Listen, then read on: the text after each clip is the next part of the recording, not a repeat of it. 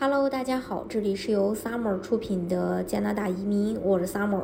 欢迎大家在听节目的同时发弹幕、写评论。想了解更多的移民资讯，加二四二二七五四四三八，或者是关注公众号“老移民 Summer”，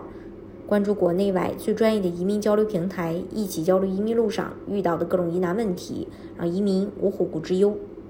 加拿大省提名计划在二零二二年开局良好，上个月发出了超过四千五百份省提名邀请。省提名是由联邦、省和地区政府共同管理的移民计划，它为加拿大各省和地区提供了创建自己的移民流的机会，以便更好地满足其劳动力市场需求和经济发展目标。加拿大于1998年引入了省提名计划，以在各省之间更平均地分配移民的好处，并鼓励移民到该国较小的省份和人口较少的地区。今天，省提名在加拿大大多数省份和地区的经济移民中占很大比例。事实上，加拿大许多较小的省份，如纽芬兰和拉布拉多、爱德华王子岛、新斯克舍、新布伦瑞克、曼省和萨斯克彻温省，都依赖该计划来满足其人口和劳动力需求。从现在到二零二三年，仅仅省提名计划一项，预计每年将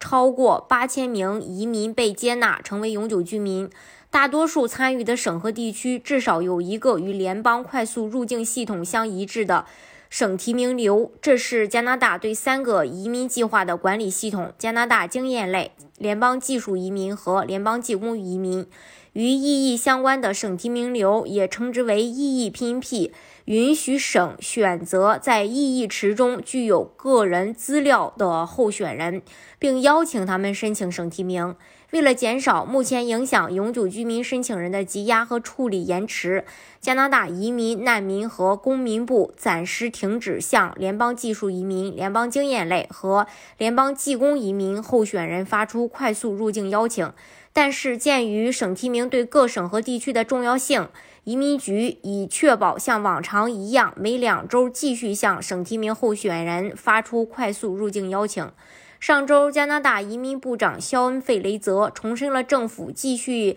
邀请拼辟候选人的承诺。一月份，移民局举行了两次抽签，共邀请了一千两百二十八名异议拼辟候选人。最新的抽签于一月十九日举行，向省提名候选人发出了一千零三十二份申请邀请，创下了纪录。阿尔伯塔省在一月份公布了通过阿省省提名计划举行的两次抽签的结果。该省于十二月十四日邀请了一百五十名候选人，并于一月五日邀请了二百五十名候选人在阿省快速通道下申请。一月十三日，阿省政府还为来自加拿大和海外的技术专业人士推出了一条新的加速技术候选人：候选人需要有工作机会，或者目前正在为符合条件的技术职业的阿省公司工作，并且他们符合阿省快速入流的标准。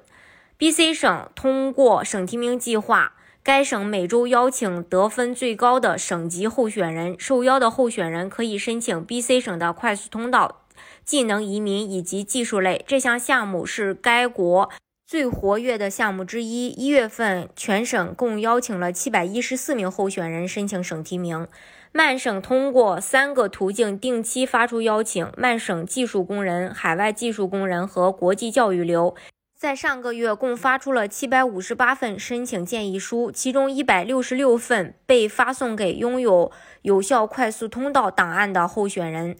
安省省提名计划上个月举行了三次大型抽签，第一次于一月十一日举行。该省向外国工人、国际学生和紧缺技能类别候选人发出了一千零八十四份雇主工作机会类别的邀请。次日，一月十二日举行了又一次的抽签，邀请了五百零二名候选人，他们在十八个目标职业中有工作经验，并且可能有资格获得安省的快速通道。人力资本优先项目最后在一月二十七日，安省邀请了一千零三十二名候选人通过安省快速入境技术。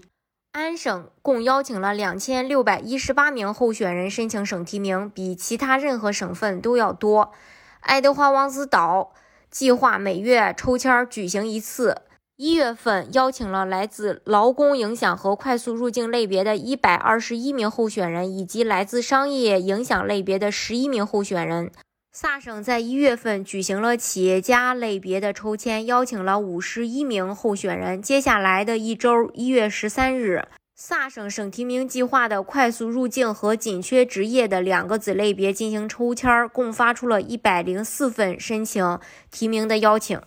以上是加拿大一月份各省邀请人数的情况。大家如果想具体了解加拿大的移民政策的话，可以私信我。好，今天的节目呢就给大家分享到这里。如果大家想具体的了解加拿大的移民政策的话，可以加二四二二七五四四三八，或者是关注公众号“老移民 summer”，关注国内外最专业的移民交流平台，一起交流移民路上遇到的各种疑难问题，让移民无后顾之忧。